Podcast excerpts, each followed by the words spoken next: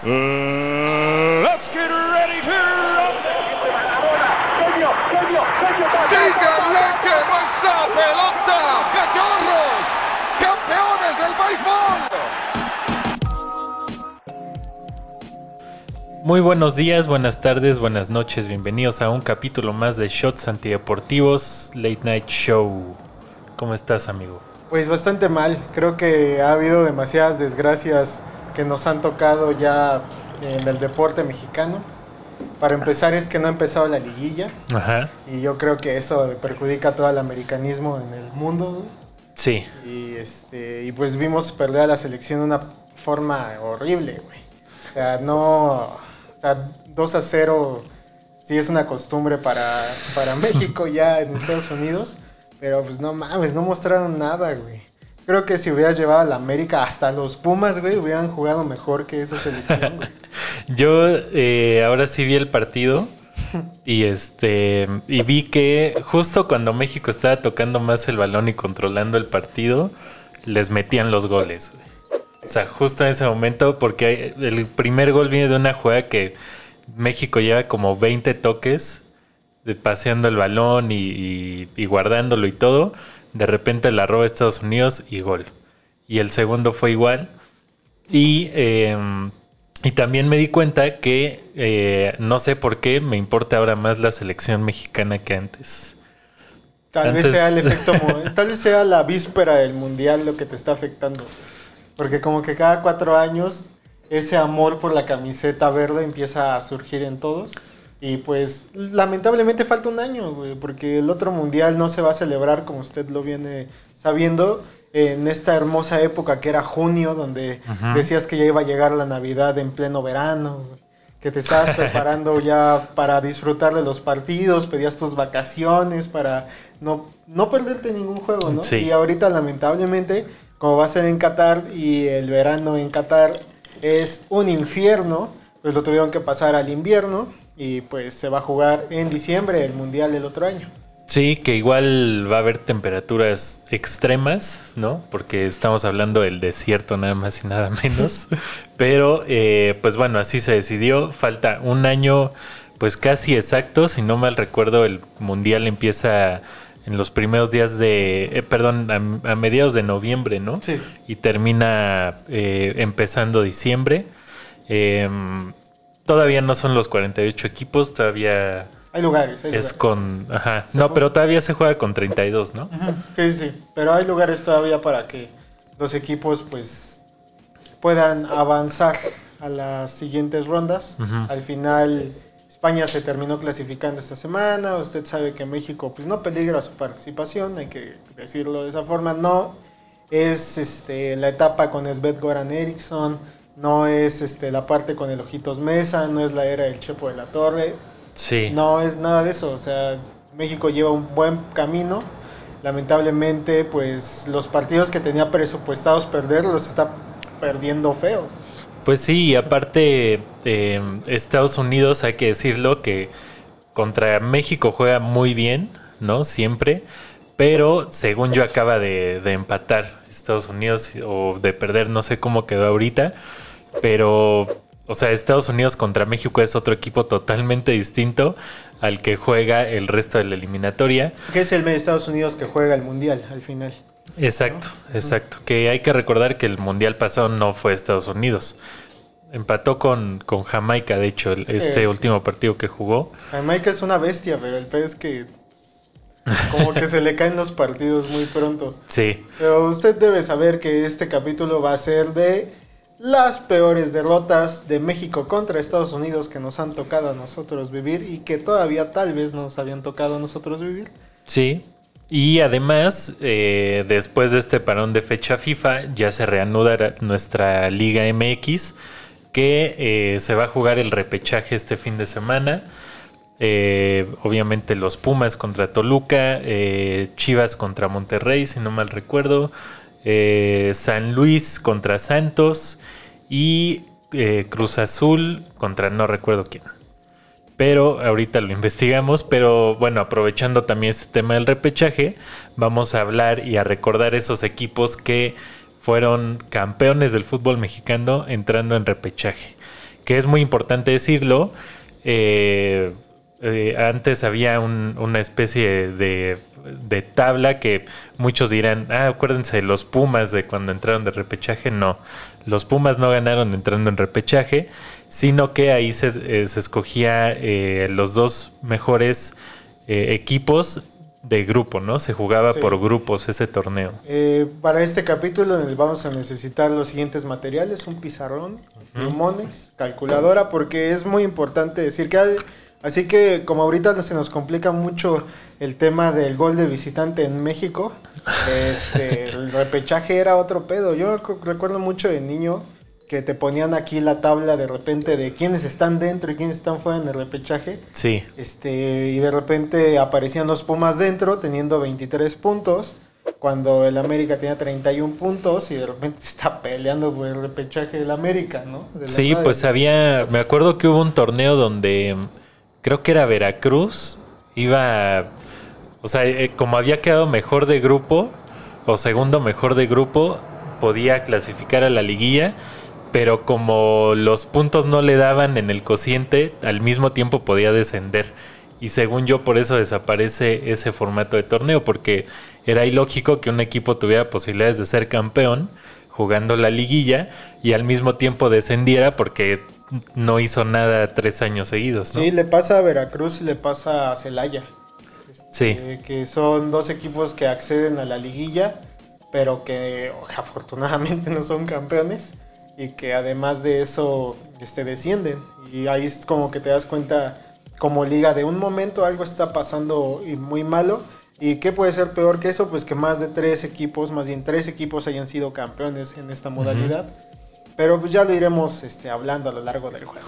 Exacto. Pero eh, pues retomemos el tema de Estados Unidos contra México, que hay que, mm, hay que decir que Estados Unidos, lo, hace rato lo mencionábamos, que ya no es una selección improvisada, tienen un fútbol muy estructurado, tienen fundamentos, tienen una, un trabajo desde fuerzas básicas importante.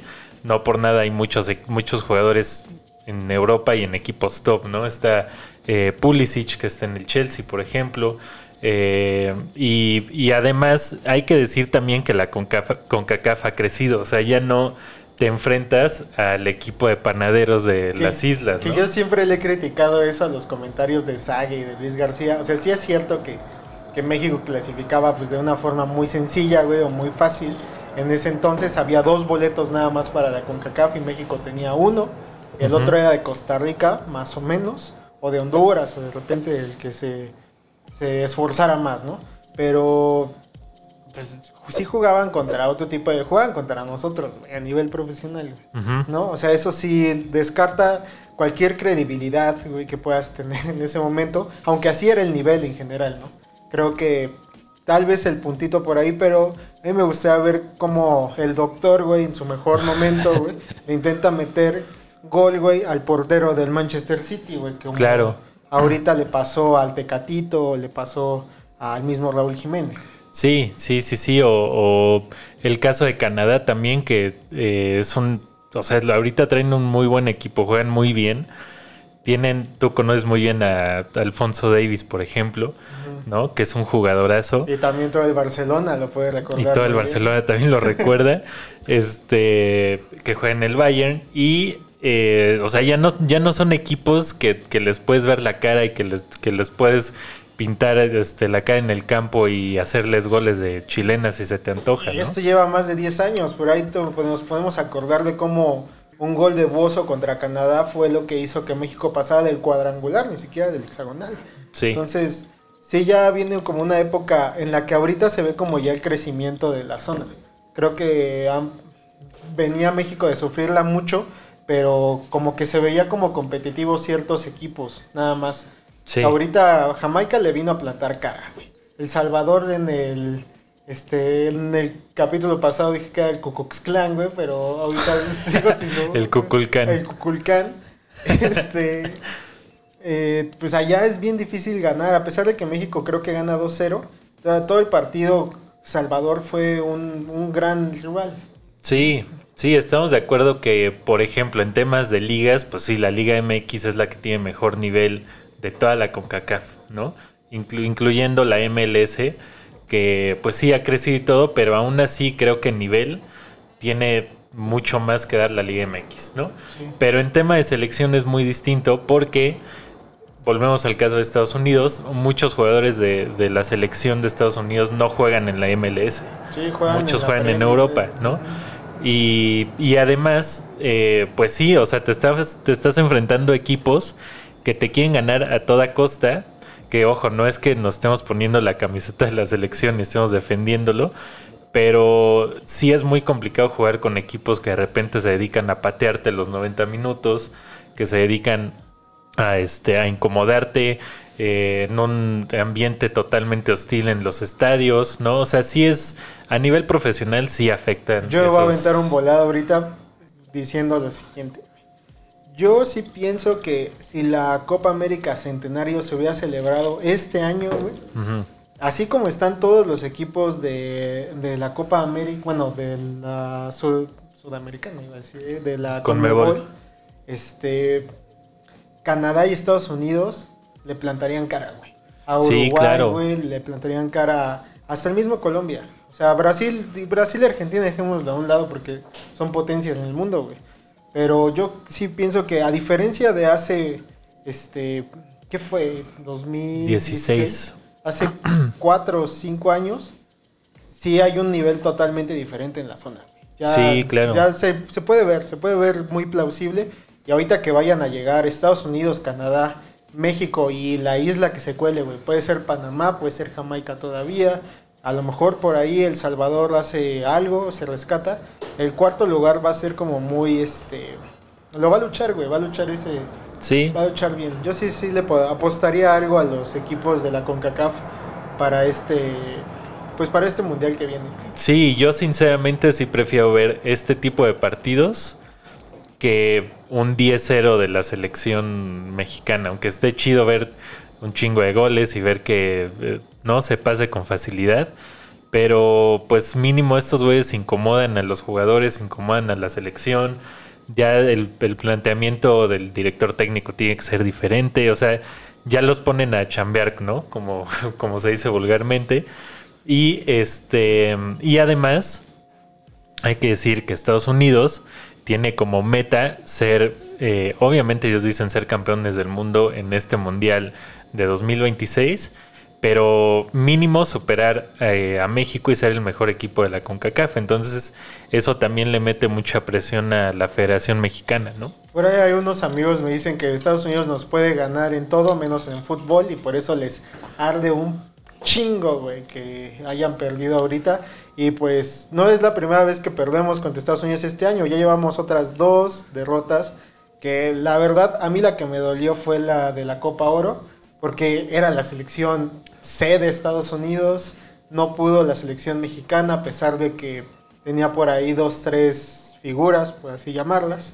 Porque también son banca en sus respectivos equipos. Sí. Pero, pues es eso, güey, ¿no? Creo que viene México de una constante gripe americana, güey, que no se ha podido quitar y que le va a tener que sacudir hasta el siguiente año que le toque ahora sí en el Azteca. Y a ver si pesa el Azteca y a ver si es en el Azteca, porque es otro tema que, como dicen que ya no pesa el estadio número uno de México en el mundo. que lo quieren llevar a Monterrey, güey. Pues sí, que, eh, pues lo que dicen es que, por ejemplo, ahorita que va a jugar eh, Estados Unidos, perdón, México contra Canadá, ves que los canadienses lo llevan al, a la ciudad que más puede incomodar a la, a la selección, ¿no? Eh, con un clima extremo, con la gente en contra, sin prácticamente sin mexicanos, ¿no? En el estadio. Lo mismo hace Estados Unidos.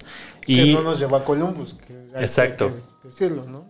Y lo que eh, se quejan de México es que no los llevan a, a esos climas o a esos lugares donde ellos pueden sentir la, hostili- la hostilidad que la selección Que los mexicana lleven a, siente. A Irapuato, güey. Ahí, neta, la, Sí. la gente de Irapuato pierde México un partido con la gente de Irapuato y no va a machetear a los de la otra selección, güey. Sí, va a claro. matar a los mexicanos. o sea, yo creo que el ambiente hostil sería más como del lado hacia los hacia la selección. Creo que ese sí sería un gran, no riesgo, Porque el propio Azteca siempre le tiró a Hugo, güey. Le tiró a la Volpe, le tiró a, al Piojo, a, todos. ¿no? Y lo voy a decir así, güey. La gente de Monterrey, güey, va a apoyar a la selección a capa y espada y muy difícilmente va, sí, va a hacer eso. Se le va a voltear. Sí. Sí, sí, sí. Es un, para mí se me es un tema como más de comodidad. No le estoy quitando mérito a eso, pero pues entre primos, güey, pues no se hacen daño. sí, sí, y además, sí, justo hay que decirlo que si llevas a la selección a otra ciudad, eh, es muy distinto a que jueguen aquí porque no hay esa hostilidad, como dices, ¿no? Al contrario, como muy rara vez va a jugar la selección a Torreón, a este Nuevo León, a este Guadalajara, ¿no? A todas estas ciudades, obviamente lo reciben con, pues, con mucho cariño y les perdonan todo. Y también que si aquí es difícil erradicar el grito de pute, güey, es obvio que en provincia es todavía peor, güey. Sí, sí, claro. Sí, sí. Pero eh, yo creo que es buen momento para ir a un corte y regresar ya con estas, eh, estos marcadores que pues nos han pegado a la selección mexicana a lo largo de la historia.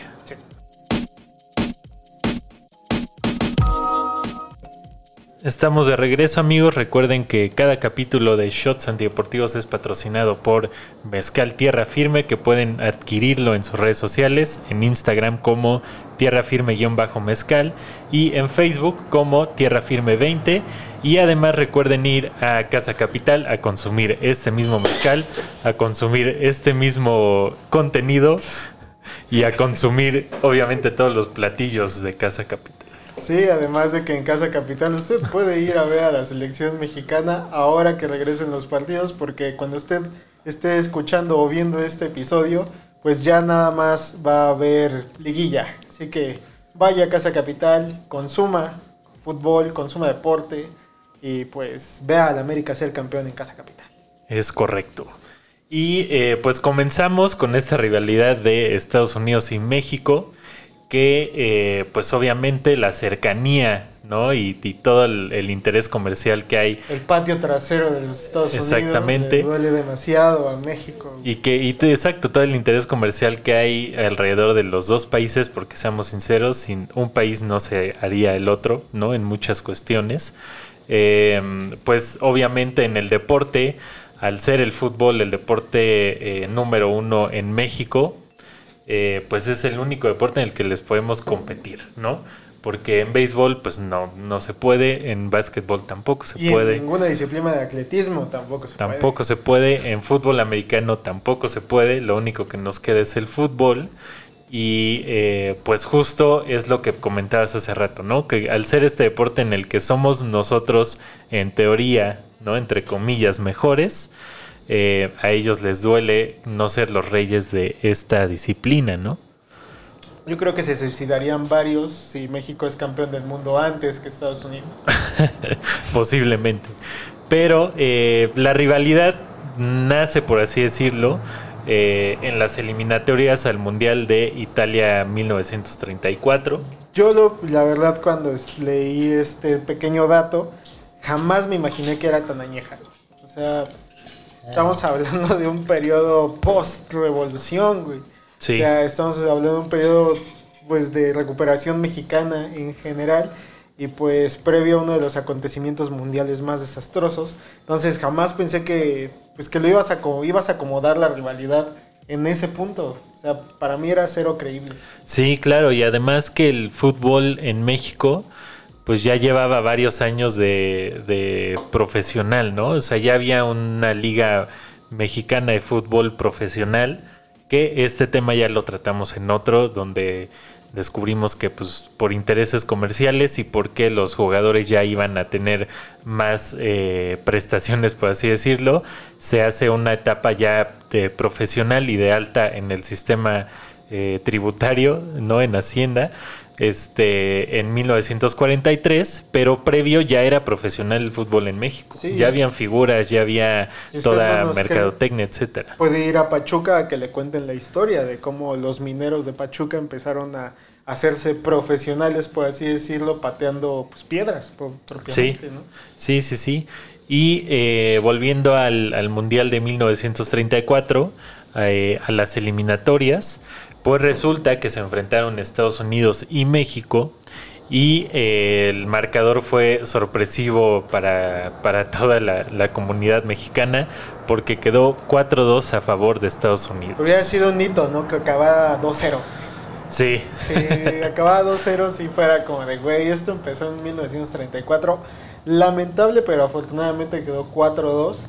Y pues, como bien dices, aquí nace una rivalidad que a lo mejor para la gente de la época era también increíble e impensable, porque Estados Unidos no tenía liga. Era ahora sí que este el, el redneck de Estados Unidos de esa época, el que estaba jugando fútbol.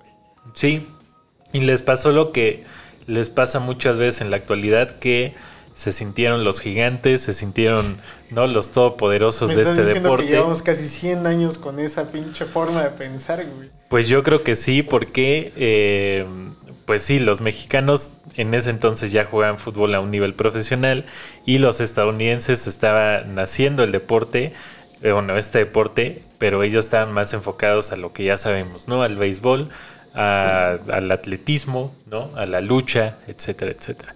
Y bueno, después de esta, de esta derrota en el Mundial de en la eliminatoria de 1934, eh, llega la eliminatoria de 1982, donde después de todos esos años, México no había perdido otra vez con Estados Unidos hasta ese momento. Pues ya para el 82 yo creo que sí, México, México ya tenía otras armas, güey, ¿no? Ya se tendría que haber visto una selección más firme, que era justo lo que decíamos, que había una evolución en el fútbol y que México terminó ganando, digo perdiendo, pero Hugo anotó un gol. Sí, eh, el Hugo que tanto se le reprocha que no hizo nada con la selección mexicana, que pues todos sus logros fueron en clubes, ¿no? Que hay jugadores así, hay jugadores que todo lo contrario a Hugo brillan en la selección y en los clubes no hacen nada. Es que no, es lo mismo tener a García Aspe, güey, y al maestro, güey, eh, de compañeros que a Butragueño. Claro, sí, también influye mucho eso, ¿no? Le pasa a muchas figuras de, sobre todo estos países que no producen tantos futbolistas como Brasil o como Argentina, ¿no? Eh, de repente hay casos en Colombia donde te encuentras a, a una generación dorada, después pasan años y, y vienen James y Falcao, pero eh, el resto de la selección como que no los termina de arropar, ¿no? Su mejor actuación en 2014. En el caso de México, por ejemplo, lo que le pasó a Hugo, lo que le pasó a este, no sé, Rafa, a Cuau, ¿no? Que si de por sí en estos países de Sudamérica es difícil a veces, en México y en la CONCACAF es más difícil todavía. Y creo que justo es lo que la ventaja que tiene ahorita Estados Unidos, ¿no? Que la selección de Estados Unidos toda, o bueno, la mayoría, el 60%, eh, juega en equipos top de Europa. Y también es cierto que aquí pasan 48 años de la parte que la primera derrota de México contra Estados Unidos se forma la historia del gigante de la CONCACAF, pasan 48 años y ahorita ya podemos decir a partir de esa derrota México empieza a acumular derrotas contra Estados Unidos y se empieza a gestar pues una un enemigo ya muy popular en el norte del país donde ya van a ser 40 años ahora al revés, güey, en Sí. los cuales se ve como no una hegemonía, pero también hay una etapa muy oscura en la- el fútbol mexicano que no le podía ganar Estados Unidos en Estados Unidos. Sí, después de esta derrota de las elimina- eliminatorias del 82, llega la primera Copa Oro de la historia que fue en 1991. Eh, Manuela Puente dirigía a la selección mexicana, llegó a semifinales invicta. Eh, obviamente todos esperaban que México fuera campeón de esta Copa Oro, pero eh, contra todo pronóstico Estados Unidos, Estados Unidos derrota 2 a 0 a México en Los Ángeles y eh, después de ese resultado Manuela Puente renuncia a la selección. Manuela Puente, que usted lo puede recordar dirigiendo a la selección en el Mundial del 98 también, pero que vamos a ponerlo de esta forma, hay bufandas que comercializan los estadounidenses con la leyenda 2 a 0, porque es el marcador que más le duele a México en todo el mundo. Exacto. Landon Donovan inmortalizó esta leyenda del 2 a 0 y vino a jugar a León y se chingaba unas New Mix con Luis Montes. Perdóname, Landon, yo te quería en el América, pero eso me faltó mucho el respeto, güey. De hecho, yo en el FIFA compraba siempre a Landon Donovan. Era un excelente jugador, güey, me gastaba todo mi dinero en el FIFA. Era un jugadorazo Landon Donovan. Después eh, vendrían. también, perdón Ajá. que te interrumpa, de las... Landon yo creo que hizo que odiaras tú como mexicano a Estados Unidos, porque no nada más jugaba cabrón contra México, sino que lo humillaba, güey. O sea, hay que recordar muy bien cómo ese güey arranca y le empieza a decir de- a, a Rafa, güey, así como, no me vas a porque-". Y solito contra Osvaldo, ¿no? Le mete Sí, un gol. No, no, no. O sea, Landon tenía como ese gesto. Hizo chis en el estadio de Guadalajara, güey. O sea, era, era, un- era el cuadro para esos. Era el. Cuau gringo. Sí, sí, sí. Este, sí, un jugadorazo Landon Donovan, que creo que su top fue cuando jugó en el Bayer Leverkusen, ¿no? Sí. Creo que es lo, lo que más le dio, pero y lo con que eso más le critican, que no era un jugador top para. Europa, ¿no? Que podía hacer aquí lo que quisiera, pero no. Como el cuadro. como el Cuau justo. Eh, después de Estados Unidos creía una copa molera más no poder que es la Copa USA. Este, el, el objetivo de esta copa era obviamente impulsar el fútbol de Estados Unidos, levantar el nivel, invitar obviamente a México, invitar a más selecciones. Y ahí el, el Tri, ¿no? Cayó Goleada. por goleada a 4 a 0, que pues sí es un resultado pues escandaloso, pero pues era una copa, pues digo que nada más fue esa edición, ¿no? Entonces no, bueno, no sé, no representa tanto, ¿no? Creo yo. A lo mejor para ellos representaba el hecho de que ya había. Se le podían imponer condiciones y imponer un modelo de negocio que no era el mexicano. Porque ahorita creo que es un precedente. ¿Qué partido de la selección amistoso no se juega en Estados Unidos? Sí, claro. Sí, todos se juegan en estos. Entonces sí lo ves como, güey, si te invitan a una copa que es molera, más no poder, pero te está generando millones de dólares de mexas que están allá, vamos más a perder a Estados Unidos. Sí, sí, sí, sí. Y después ya empezarían las derrotas que sí empezaron a calar más y que yo creo que fueron las que más dolieron en la historia de esta rivalidad, que fue la de la Copa América del 95 en Uruguay. Eh, los invitados de la CONCACAF, México y Estados Unidos, se enfrentarían en cuartos de final y eh, México perdió eh, 4 a 1. ¿Y por qué arde tanto? México venía de jugar la Copa América del 93, me parece. Sí. Este, que perder la final contra Argentina de Batistuta. E imagínense que después lo vuelven a invitar y en el 95 te gana Estados Unidos. Después Sí. de que perdiste por dos goles de Batistuta. Sí, de- eh, este partido lo perdió contra Estados Unidos en penales, ¿no? Se fueron a penales y perdieron 4-1 ya en, en los tiros. Como siempre, ¿no? México, pues Los demostrando penales. que los penales mentalmente no están hechos para Y los que mexicanos. ya quedaba como el precedente de que México y Estados Unidos en los partidos importantes, en los escenarios que de verdad pesan, Estados Unidos tiene más carácter. Sí, que es importante. Creo que la mentalidad es algo que caracteriza a los estadounidenses en todos los deportes. Eh, cuando tú ves un... Lo vimos con el Dream Team en las Olimpiadas, ¿no? Eh, bueno, este no era tanto Dream Team, pero con la selección de Estados Unidos de, de básquetbol, que empezaron mal, empezaron mal. perdiendo y de repente se conectaron y ya nadie los paró y ganaron la medalla de oro, Sí. ¿no? Entonces esto pasa con Estados Unidos, sí, en el en fútbol Les es ganó, muy distinto. Para que se den cuenta, les ganó hasta Nigeria en el básquetbol. O sea, Sí. no estoy demeritando al equipo de Nigeria, pero es obvio que la liga por excelencia es la estadounidense y pues si te gana Nigeria hay algo que debe de preocupar. Y de repente llegaron las Olimpiadas y dijeron, no me importa, y caen medalla de oro. Sí, y Y el precedente venía nada más porque se aproximaba tal vez la fecha más oscura para México en el Mundial, que es pues tú calificar caminando, por así decirlo, porque México venía de una de las eliminatorias más difíciles que a mí me han tocado vivir a mis jóvenes 11, 12 años, que fue la de 2002, que fue cuando el Ojitos Mesa abandona la selección porque horrible decisiones que tomó.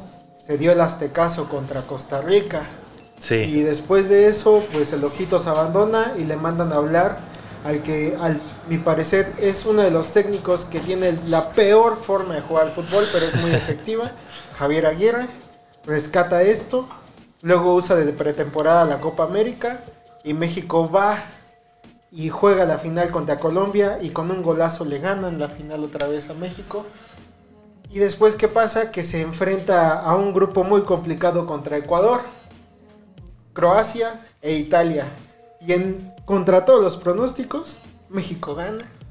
México le empata a Italia, a una Italia con uno de los mejores goles que podemos recordar en la historia de los mundiales, además del de Negrete está el de Jared Borghetti, con pase de Cuauhtémoc Blanco, uno de los remates tales más difíciles que puedes hacer en toda tu vida, el mismo Jared lo dice. Que de hecho ese partido se dice que, que los italianos y los mexicanos dijeron ya y párale porque este resultado nos comía a los dos, empatar. Y los dos pasamos, ¿no? Entonces pues ya nada más se dedicaron a pelotear el resto del partido. Y después, antes de que se jugara el partido de la eliminatoria de octavos de final contra Estados Unidos, ya estaba el resultado definido de México contra cuartos de final contra Alemania. Y al parecer toda la directiva y todo el cuerpo técnico ya estaba pensando en que, pues, Estados Unidos le ganamos en el Azteca, güey. Quedó creo que 2-0, güey, 2-0, no sé. Y pues es obvio que le vamos a ganar en Corea, güey. Es el horario con el que jugamos en el Azteca, güey. Es el momento en el que venimos jugando perfecto contra Italia, le ganamos a Croacia, le ganamos a tales pendejos. Empatamos creo con Ecuador, no me acuerdo. ¿Y qué pasa? Una expulsión. Rafita. Rafa, el que tanto siempre dice, no, es que no ha nacido otro Rafa, que no nazca, güey. no mames, Rafa. Rafa nos ha hecho las peores miradas en los peores momentos con la selección. güey. Sí, sí, eh, Rafa, bueno, pues sí ha tenido muy, muy malas decisiones en ese tipo de partidos, ¿no? Él también fue el, el involucrado en la jugada del no era penal contra Holanda, ¿no? Es. Eh, en esta, pues sí, fue una más clara, una patada, este, creo que contra Kobe Johnson, no me acuerdo contra quién. Eh, expulsan a Rafa y desde ¿Un ahí en el aire? fue, lo, tla- lo tacleó, lo va a tacleó. ver en, en aquí abajo en TikTok. Fue una tacleada en todo, o sea, literal, ¿no? Lo agarró en el aire flojito y entre patada, entre codazo, entre cabezazo y todo. Este, era expulsión, obviamente. Eh, deja a México con 10 jugadores y después de ahí ya no se levanta la selección, no sabe qué hacer. Terminan perdiendo 2-0 y obviamente el Vasco Aguirre después de ese partido renuncia a la selección. El Vasco Aguirre es el técnico que siempre tiene que agachar la cabeza para todas sus declaraciones. Lo hace en este mundial y lo podemos volver a recordar un día antes contra Argentina en el mundial de 2012. El cabrón da una conferencia de prensa y lo único que hace es esconderse con su gorra y este, decir, no, pues juegan muy chido los argentinos. Y ya. O sea, Sí. ese es el técnico que tenía México en ese momento, de carácter pobre y que ahorita pues a Monterrey lo tiene en reclasificación y yo no daría nada por un señor que está hasta acusado de fraude fiscal y de fraude y de quién sabe cuántas cosas. güey. Sí, sí, sí, sí, es un director técnico que eh, ahorita pues está en Monterrey. Y que haremos un capítulo del Vasco Aguirre. Podríamos hacer un capítulo del Vasco Aguirre. Este, y después de esa, de, de la peor derrota en la historia de los mundiales para México, a mi parecer, Sí. eh, vienen... eh, Porque hay otras que duelen. Sí, Que el, el golazo de Maxi Rodríguez contra Argentina, cómo duele, cómo cala. Pero pues es, o sea, eh, no es lo mismo porque es contra Argentina, ¿no? Eh, O contra Holanda, contra selecciones que sabes que siempre están más allá de cuartos de final, están en semifinal, Sí, eran están, o sea, selecciones top. son selecciones top, A ¿no? México al final, cada determinado tiempo, como que se le da la oportunidad a un rival a modo, güey. Yo creo que ahorita en Qatar le va a tocar un rival, si llega a pasar de la etapa de grupos, le va a tocar un rival a modo para acceder, güey. Porque los últimos rivales de México en las Copas del Mundo, exceptuando a esta excelente selección estadounidense que nos vino a partir la madre, obviamente han sido Argentina, Argentina, Holanda, Brasil. Brasil. Sí. O sea, no, tampoco es como que digas, güey, qué fácil tuvimos el este para pasar al quinto partido. O sea, Sí. no. No, o sea, sí es fácil cuando este, nos saca Argentina, llegan, es una selección que casi siempre está en semifinales, ¿no? Eh, se le podrá criticar que tienen treinta y tantos años que no ganan un mundial, pero están ahí constantes, ¿no? Holanda, que venía de en, de en 2010 de ser eh, finalista, de ser segundo lugar del mundial, llega a 2014 y saca a México, ¿no? Dices, bueno, Y después saca a Costa Rica, o sea, y llega a los cuatro Sí. mejores del mundo, ¿no? México sí pierde el partido por desconcent... por un momento. Un momento, el fútbol es de momentos. sí, Y Estados Unidos los ha aprovechado mejor en el Mundial. Y para no clavarnos más en este horrible momento que nos hicimos recordar nada más contra Estados Unidos del 2002, todavía tenemos uno que no es peor, pero se registra como el momento en el que Estados Unidos empieza a ser mejor en el área que, que México. Sí, que es este de la Copa Oro de 2007, que empezó igual, ¿no? El, el tri de Hugo Sánchez en este caso, que igual fue una selección muy polémica, que Hugo sigue hasta la fecha diciendo que le habían dado más tiempo, que había corregido el camino, etcétera.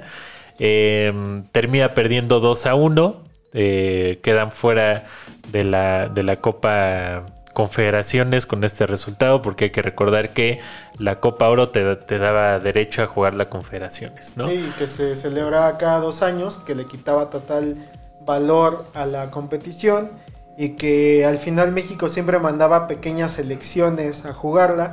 La desprestigiaba un poco México por tener que dar prioridad a la Copa América, que sí en su momento llegaron a dejar la federación que México enviara a sus mejores figuras para allá.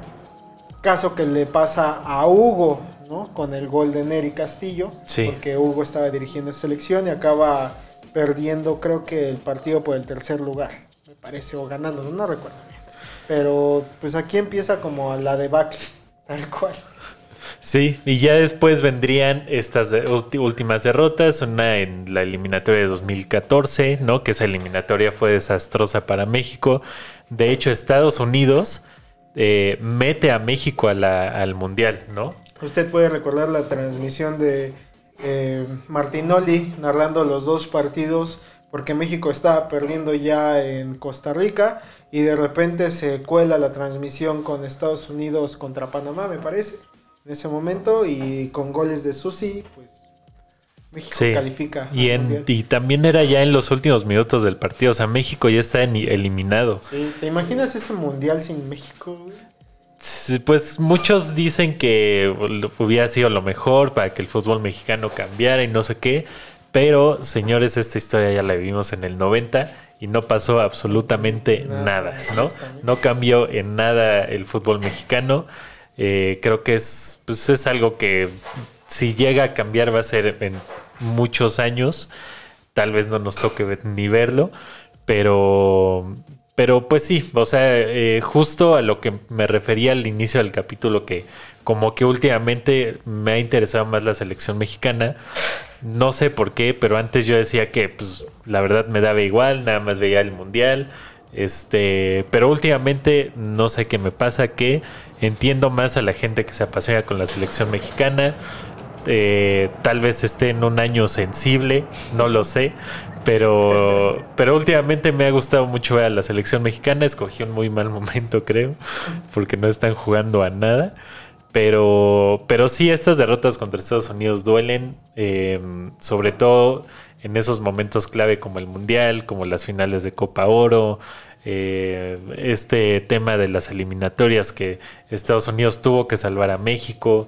O sea, ya van varias veces que, eh, pues, pues ahí como que Estados Unidos tiene con qué reclamarle a México que pueden ser el siguiente gigante de la CONCACAF. Yo justo quisiera cerrar este bloque nada más diciendo eso, que se acabó el gigante. Se acabó desde hace un par de, de una década, yo creo. Y, y ya, ya, ¿no? Hasta, que no haya un golpe de autoridad por parte, no nada más de los directivos, sino generacional, va a ser algo diferente. Porque estos que están ahorita, ojalá sean campeones del mundo. No les estoy diciendo lo contrario. Pero no mames, o sea, sí, tres partidos importantes perdieron contra Estados Unidos. Así que no le cambie. No se vaya a ver a Dross, todavía no es hora de ir a dormir. Eh, vamos a continuar hablando de algo más alegre que es la liguilla del fútbol mexicano. Porque pues, es, es bonita la liguilla del fútbol mexicano. Sí, eh, este formato que vamos a platicar en el siguiente bloque, el repechaje, vamos a, a adentrarnos un poco en los campeones que han sido, eh, los campeones del fútbol mexicano que han pasado por el repechaje. Eh, pero vamos a un corte y regresamos con este último bloque de shots antideportivos.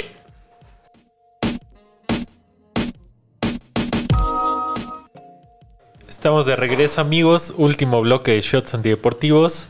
Eh, vamos a pasar con el tema del repechaje. Y uno, bueno, nos disculparán por aquella pequeña interrupción a mitad del segundo bloque, pero es que grabamos justo en el momento en que se en que salió al fin el tráiler de Spider-Man y pues teníamos que verlo.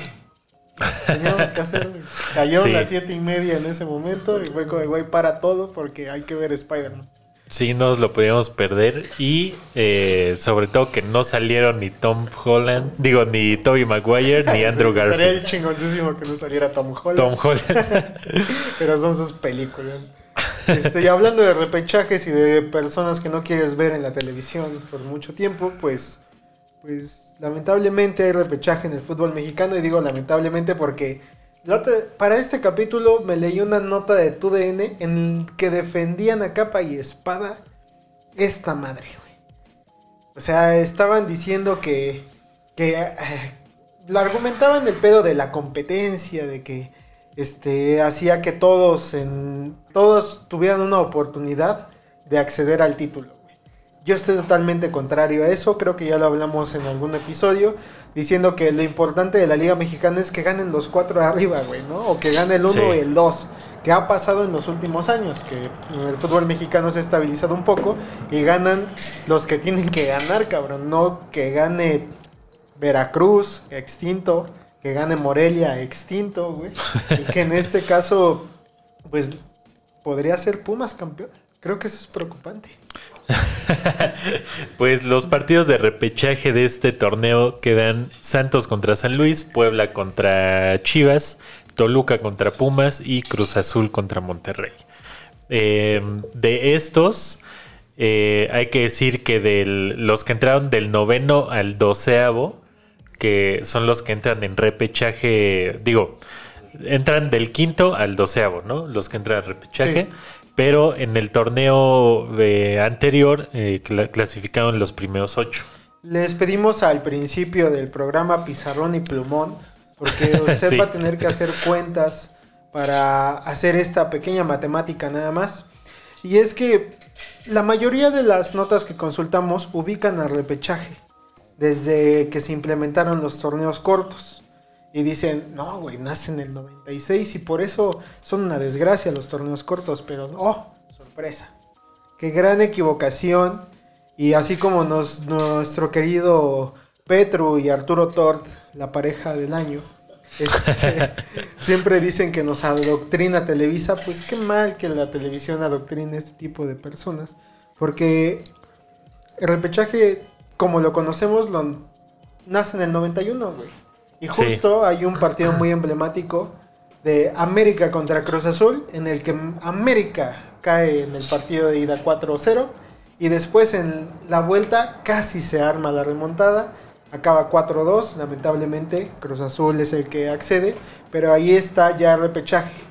Sí, que pues este es un estilo que antes se jugaba en la Liga Argentina, que igual era por grupos, un poco parecido a lo que pasa también en la NFL, ¿no? Que hay, hay como una especie de grupos en- dentro de las conferencias y eh, pues clasifican los mejores. Pero aquí lo que platicamos es el caso de Veracruz, por ejemplo, ¿no? Que hubo un torneo donde clasifican como mejor segundo lugar, eh, pero al mismo tiempo tenía problemas de, de porcentaje y estaba a punto de descender, más bien estaba ya descendido. Entonces tenías a un equipo que estaba en el descenso ya, pero al mismo tiempo con posibilidades de ganar el título, ¿no? Y es ahí cuando la liga se da cuenta que es una absoluta pendejada y desaparece en este sistema de, de grupos, ¿no? Sí, güey, lo reinstauraron por el tema, por un tema que a mí me cuesta mucho trabajo creer que es el de la competencia, ¿no? Que, que clasifique hasta el 12 se me hace una reverenda pendejada, güey. Sí, sencillo. Si para mí fuera justo el torneo y quisieras tú hacer que fuera campeón el mejor, ah, bueno, entonces que el número uno nada más juegue la final, güey, y haz que todos esos güeyes jueguen la liguilla. Sí. Lamentablemente también sería injusto porque dejarías un equipo sin jugar al menos cuatro semanas y, y si no hay Sí. fecha FIFA, güey, pues si no se va a la Que verga. sí, que hay que aclarar que en, en el fútbol mexicano siempre ha habido liguilla. Sí, sí. Toda la vida ha habido liguilla, nada más que antes era un torneo al año. Entonces era mucho más difícil ganar porque sí, podías quedar en primero, pero te enfrentabas igual que, que ahorita pasa contra el, el octavo o, o te sacaba a lo mejor el quinto lugar y perdías la final, ¿no? Siendo el mejor de todo el año. Que ahí todavía era, o sea, era un fútbol más emocionante, si así quieres decirlo, y más emotivo, pero al mismo tiempo más injusto, creo nada yo. más quisiera recordar una pequeña anécdota para toda nuestra afición cruzazulina que escucha Shots Antideportivos.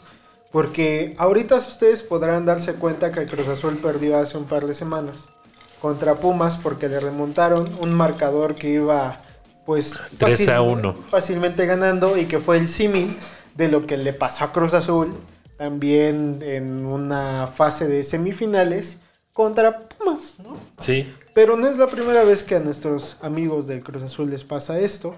También en un repechaje contra Chivas en el Clausura 2003 le pasó exactamente la misma tontería, güey. La máquina jugó de local el primer encuentro, encuentro y se llevó una victoria de 4 a 1 sobre el Chivas. Entonces, ¿qué necesitaba Cruz Azul? meter a todo el equipo atrás y aguantar 90 minutos a que no te metieran al menos güey, tres goles, güey. ¿Y qué fue lo que hizo el Cruz Azul? Primero, metió un gol, güey. Y dices, 5-1, no mames el global, güey. Yo creo que del 5-1 pues ya nadie se recupera.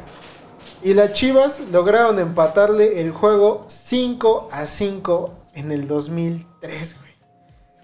Este pedo, güey, de Cruz Azul no es Pumas, no es América, no es- son todos, güey. sí, O sea, eso sí habla muy mal de, de nuestros queridos amigos los Cruz Azul. sí, qué, qué lástima. Y ahí defendiendo un poco, que es raro que lo hagamos a los Pumas, que se dice que el bicampeonato lo ganaron entrando con repechaje, pues no fue así. No, no, no, ya entraron, exacto, entraron ganando, eh, bueno, entraron como el segundo mejor eh, lugar de los grupos, de los extintos grupos, pero al ser el mejor segundo lugar, da la casualidad que en la tabla general aparece como noveno.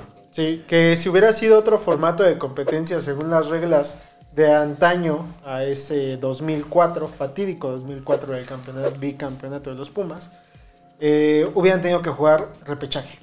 Sí, Porque si hubiera sido conforme a la tabla y hubieran dicho están pendejos porque estos güeyes a pesar de ser segundo lugar tendrían que haber jugado un repechaje. Las reglas del fútbol mexicano siempre favorecen a los más pequeños, que en este caso son los Pumas. sí, exacto. Y, y retomando el tema de Cruz Azul un poco, eh, el primer equipo que se, que se hizo campeón bajo el formato del repechaje fue nada más y nada menos que el Pachuca. ¿Y contra quién fue? Contra Cruz Azul. Sí, con una con un gol que ya lo relatamos en diferentes ocasiones con nuestro querido Pep Carrera aquí presente, pues, pues un partido que Cruz Azul lo pudo haber ganado y que fue víctima de el que hablamos en el bloque anterior de Javier Aguirre. Sí, sí, eh, en ese torneo el Pachuca tuvo que jugar el repechaje contra Morelia. eh, después ya eliminaron a Toluca, después al Atlas y llegaron a la final contra Cruz Azul que, que ganaron y se convirtieron en, en el primer equipo en jugar, eh, en ganar un campeonato entrando como con este formato de repechaje. Después, eh, un año después, En el año 2000, en el torneo de invierno 2000, el extinto Morelia le pasa exactamente lo mismo. Llegan eh, con el criterio de repechaje a la liguilla. Eh, vencen a Irapuato, vencen a Pachuca, vencen a Santos. Y en la final contra Toluca, contra el Toluca de Cardoso y de, de, este, de Vicente Sánchez y de todos estos, de Abundis y de todos estos jugadores, pierden el, el título y lo gana Morelia con este formato también de repechaje, que ahí ya van dos equipos pues prácticamente seguidos que, que ganan con este formato. Yo ese partido de Morelia contra Toluca lo vi en un suburbia. Había un pedazo de sección donde tenía una tele como con Disney Channel. Tenía una tele, una tele con una como mica de Mickey, güey. Y ahí estaban pues las sillitas que eran para pues, los niños que les ponían una película mientras sus mamás y sus papás iban a ver la ropa, güey. Y pues ahí en esas sillitas estaban sentados toda una bola de culeros, güey, que han de tener nuestra edad más o menos en aquellos ayeres. y estaba hasta la madre esa pinche telecita, güey. Estaba, estaban viendo el partido porque los penales fueron muy interesantes. Comiso estaba portereando y pues hizo la hombrada, ¿no? Hizo lo que no pudo hacer contra Hermosillo en ese León contra Cruz Azul. Sí, y el último equipo que fue campeón con este formato fueron las Chivas en 2006, ¿no? En el año de su centenario. Eh, bueno, no, el centenario de las Chivas es en 2017, creo. Pero eh, bueno, eso no importa. Lo importante es que justo lo que comentábamos de Veracruz fue en este torneo. Este fue el último torneo que se jugó con este formato de repechaje. Las Chivas entran en noveno lugar, eh, pelean contra, bueno, juegan contra Veracruz. Eh, perdón, las Chivas entran en octavo y juegan contra Veracruz que terminaron en noveno. Los dos se juegan el pase para entrar a la liguilla en el repechaje y ganan las Chivas. Son Chivas del Chepo, ¿no?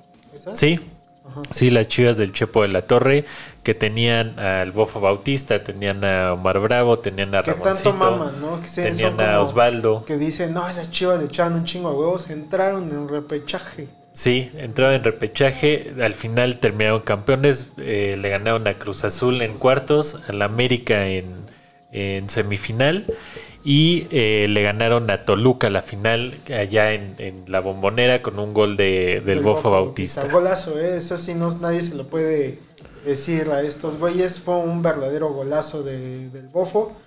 Creo que hasta emotivo para esos güeyes. Yo recuerdo mucho que hay un saque de banda después de que ya va ganando Chivas, donde un jugador de Guadalajara quiere sacar rápido y va el Bofo y lo regaña. O sea, va y le dice, no mames, vamos ganando, no saques rápido, güey. O sea, esconde la pelota y haz, Sí, claro, era un, equipo canchero. las chivas de ese tiempo que jugaron, tuvieron un buen momento porque jugaron Libertadores, le ganaron a, Boca. Eh, fue este escándalo que pasó allá en la bombonera. Eh, fueron campeones de la liga.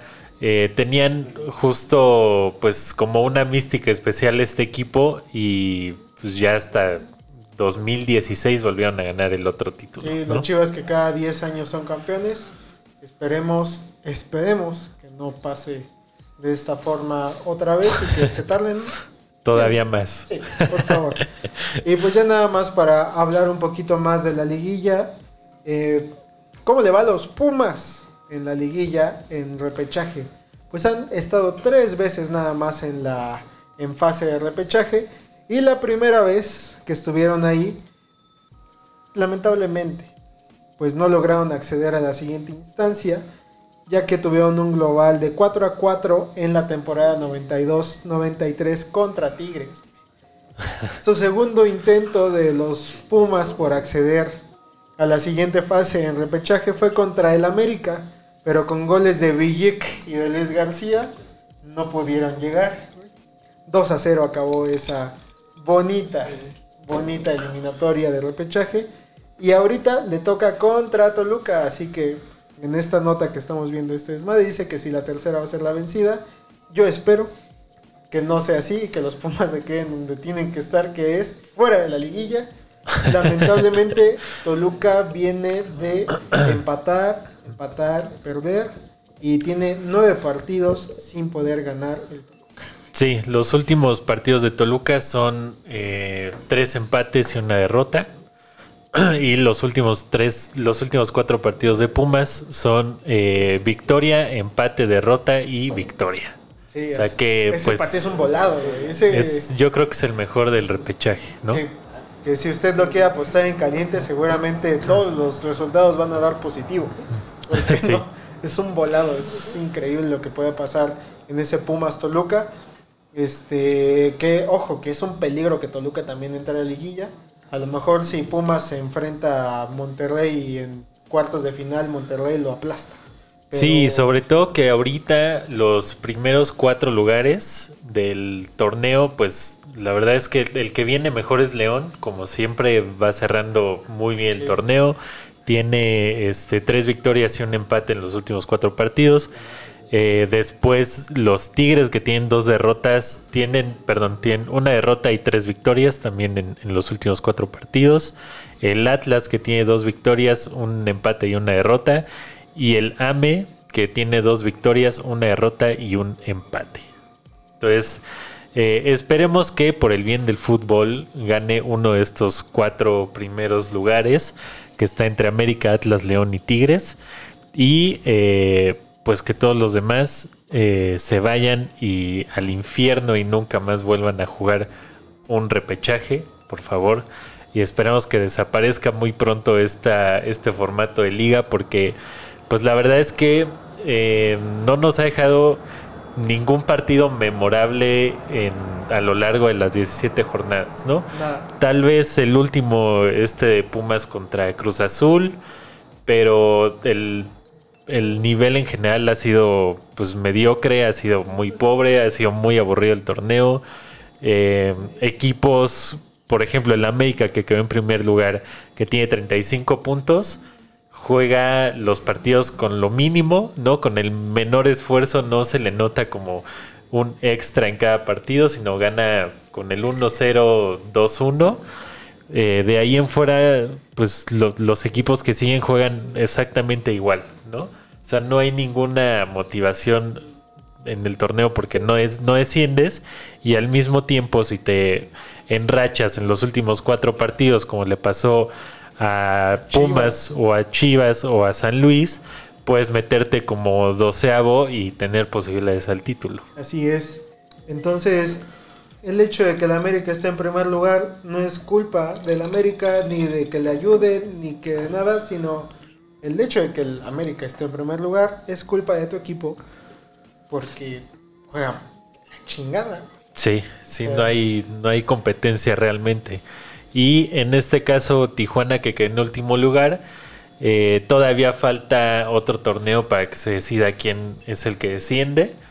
Pero, pues, la verdad es que da igual porque realmente no hay descenso, ¿no? Puedes pagar la multa y seguir en, en primera división. Así es, una pésima decisión para equipos que la verdad intentan todavía un poco subir de categoría a base de billetazos, ¿no? Porque eso es algo que también podríamos abordar en otro episodio, cuántos equipos no han llegado, pero al final los compran, les cambian el nombre, les cambian el logo y ya son chapas. Sí, Mazatlán, Mazatlán, sí, claro, Querétaro. Juárez, empezó como indios, por el amor de Dios, no mames. Pero los cuervos nuevos de Nueva Toledo, dice Javi detrás de, de cámaras. Y un saludo a nuestro querido Layun que está también con nosotros el día de hoy. Y que esperamos que pronto, pronto, veamos que el América levanta esa copa que tanto nos han querido vender con Solari. Exacto. La ansiada 17, ¿no? Es que hay gente que todavía cuenta que son 14, pero son 17, güey. Yo siempre a mis playeras del América les tejo este, más Las que sobran, las que faltan. ¿no? Pero bueno, eso ya lo vamos a dejar para otros capítulos. Muchas gracias por haber estado con nosotros y por haber aguantado este México contra Estados Unidos que nos ardió hasta usted donde no sabe. Ahorita México sigue jugando contra Canadá, no sabemos cómo vaya a acabar, sigue 0-0. Siguen aguantando el clima en el Canadá. Y ojalá, ojalá México califique como primer lugar de la zona. Ojalá el América sea campeón. Y ojalá Chivas y Pumas queden fuera. Fuera de la liguilla. Ojalá, ojalá se cumpla la profecía. Eh, y pues nada amigos, este fue otro capítulo de Shots Antideportivos. Esperamos que les haya gustado. Esperamos también que pues, si quieren proponernos un tema lo dejen en los comentarios. Y por supuesto que les haremos caso y, e investigaremos al respecto. Pero eh, pues esto ha sido todo. Saben dónde seguirnos. Apareció en todo momento eh, los canales. Y eh, para los que lo estén escuchando, pues a mí pueden seguirme en David Gusté. Y a mí en arroba morganosaurio. Y recuerden seguir a Shots Antideportivos en Instagram y en TikTok. Y pues nada amigos, nos vemos en el próximo capítulo. Bye. Bye.